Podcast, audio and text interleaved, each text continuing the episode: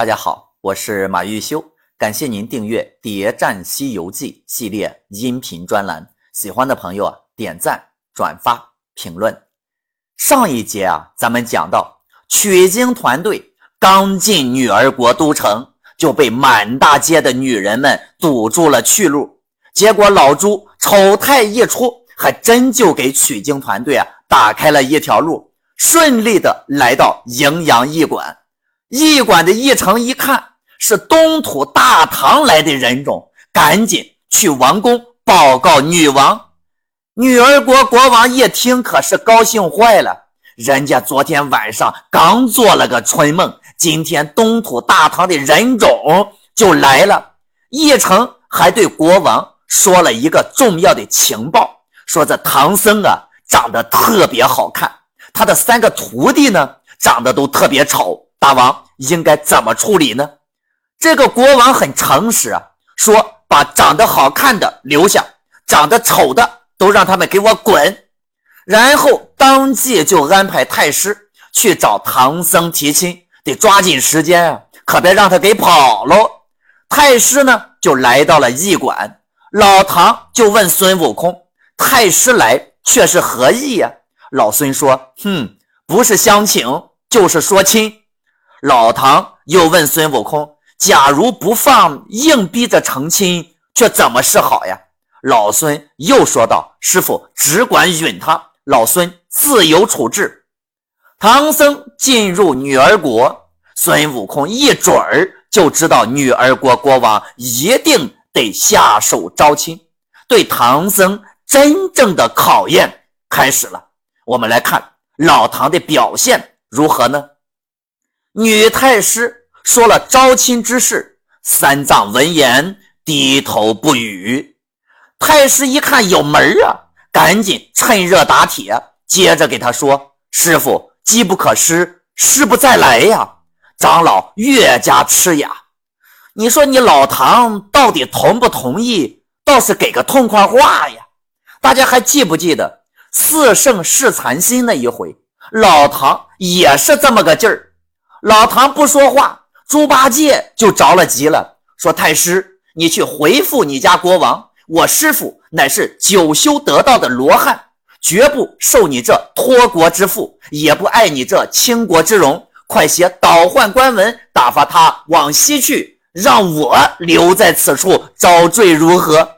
老猪关键时候又一次站出来替唐僧扛雷。太师闻言是胆战心惊，不敢回话呀。但一成却说：“说你虽是个男生，但只形容丑陋，不中我王之意呀。”八戒笑道：“你这个人，一点都不会变通。常言说得好。”粗柳簸箕，细柳斗，世上谁见男儿丑？唐僧一看买卖就要被老猪给抢了，那终于表态了，说：“悟空，凭你怎么说好？”大家看唐僧啊，人家找你来相亲来了，你问什么孙悟空啊？而且这个“凭”字儿，就是让孙悟空替他做主，徒弟给师傅做主相亲。那古今也真是少有了。猴子心里笑，但嘴上却说：“你在这里啊也好。自古道千里姻缘丝线牵，哪有这么好的好事啊？”孙悟空就做主替唐僧啊答应下来了这门亲事。唐僧呢，居然就默认了。女代师一看这，哎呀，赶紧兴高采烈的去汇报工作。但说唐僧人一走就开始来劲了，拉着孙悟空就骂呀，说你这个猴头弄杀我也，怎么说出这番话来？叫我在此招婚，你们去西天拜佛，我就是死也不敢如此。老孙又说道：“师傅呀，你且放心，老孙岂不知你的性情？但只是到此地遇此人，不得不将计就计呀。你若是不允他。”他便不肯倒换官文，不放我们走路。倘若意恶心毒，喝令多人割了你的肉，做成什么香袋儿我等岂有善报啊？到那时一定要使出降妖荡怪的神通。你知道我们这几个手脚又重，器械又重，只要动动手，这一国的人就全部给他打杀了。他虽然阻挡我等，却不是妖怪妖精，还是一伙人参。你平素不是最好慈悲为怀吗？在一路上一灵不损。若是真的眼看着打杀这些平人，你于心何忍呀？那么问题来了，就算是把这一国的人全都给他杀了，那么孙悟空算不算是滥杀无辜呢？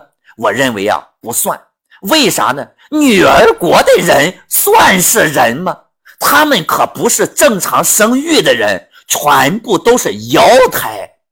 老孙用这么一大通的道理，终于说服了唐僧答应在这儿结婚。既然唐僧都已经答应了，那下一步啊，就是该办婚礼了。女王去营阳馆驿去接新郎，一见到唐僧，立刻就绽放樱桃小口，呼道：“大唐玉帝还不来绽凤成鸾也？”哎呀，可真够直接的呀！唐僧闻言是耳红面赤，羞答答的不敢抬头。女儿国国王。那绝对是个超级大美女，堪称女儿国的头牌。猪八戒看得忍不住流口水呀，心头小鹿乱撞，一时间骨软筋麻呀。女王走近前，一把扯住唐僧，俏语娇声道：“玉帝哥哥，请上龙车，和我同上金銮宝殿，匹配夫妇去也。”这长老是战兢兢，站不住，似醉如痴啊！我们的老唐这时候看起来那是相当陶醉呀。老孙再次叫道：“师傅不必太谦，和师娘一起上辇，快快倒换官文，等我们取经去吧。”长老不敢回言，把行者抹了两抹，止不住落下泪来。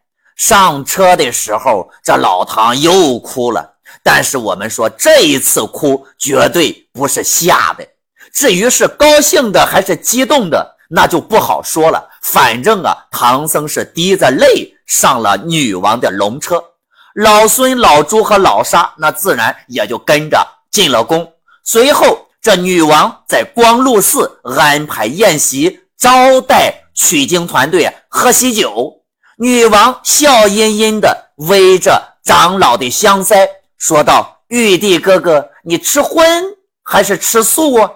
我们注意这个知识啊！女王可真够开放的，这才见了多大会儿啊，这就脸贴脸了。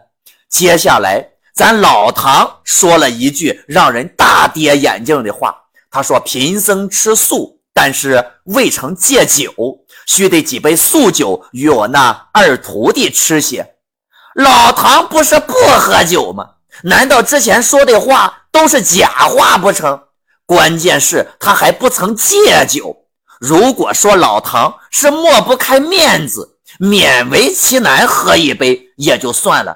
老唐这一次是主动要求喝酒的，而且是想要和猪八戒喝。看来老唐啊，还是和老猪的关系好啊。按照之前商量好的计划。唐僧就催促女王赶紧给取经团队啊盖了章，女王还顺手做了件好事儿，在通关文牒上署上了孙悟空、猪八戒和沙和尚的名字。本来还想送些盘缠什么的，但是孙悟空不要，唯独老猪没出息，要了三升米，说要在路上吃。女王和唐僧坐着龙车。把孙悟空三人送出城外，长老慢下龙车，对女王拱手道：“看好了啊，是拱手，而不是双手合十礼，而是行的拱手礼。陛下请回，让贫僧取经去也。”女王闻言是大惊失色呀，扯住唐僧就说：“玉帝哥哥，我愿将一国之父。”招你为夫，明日高登宝座，即位称君。我愿为君后。喜宴都吃了，如何却又又有变化了？说句公道话，唐僧师徒，这不就是欺骗人家女孩感情的渣男吗？老唐现在是一甩胳膊就走了，这以后还让女王怎么见人呀？再往后多少年，甚至之后的历代帝王中，这个女儿国国王都将成为一个笑谈和笑话。八戒却发起疯来，把嘴乱扭，耳朵乱晃。闯至街前，嚷道：“我们和尚家和你这粉骷髅做什么夫妻啊？放我师傅赶紧走路！”那女王见他这等撒泼弄丑，那唬的是魂飞魄散，跌入碾架之中。沙僧赶紧的就把三藏抢出人丛，扶四上马，一切都发生在电光火石之间。老唐。连和女王再说句话的机会啊都没有了。猪八戒此时的举动，那真的是为了老唐好，生怕唐僧说错了话。这个女王是坚决动不得的。无论唐僧对女儿国国王是什么感情，但我们可以肯定的是，此时的女儿国国王是真的动了感情。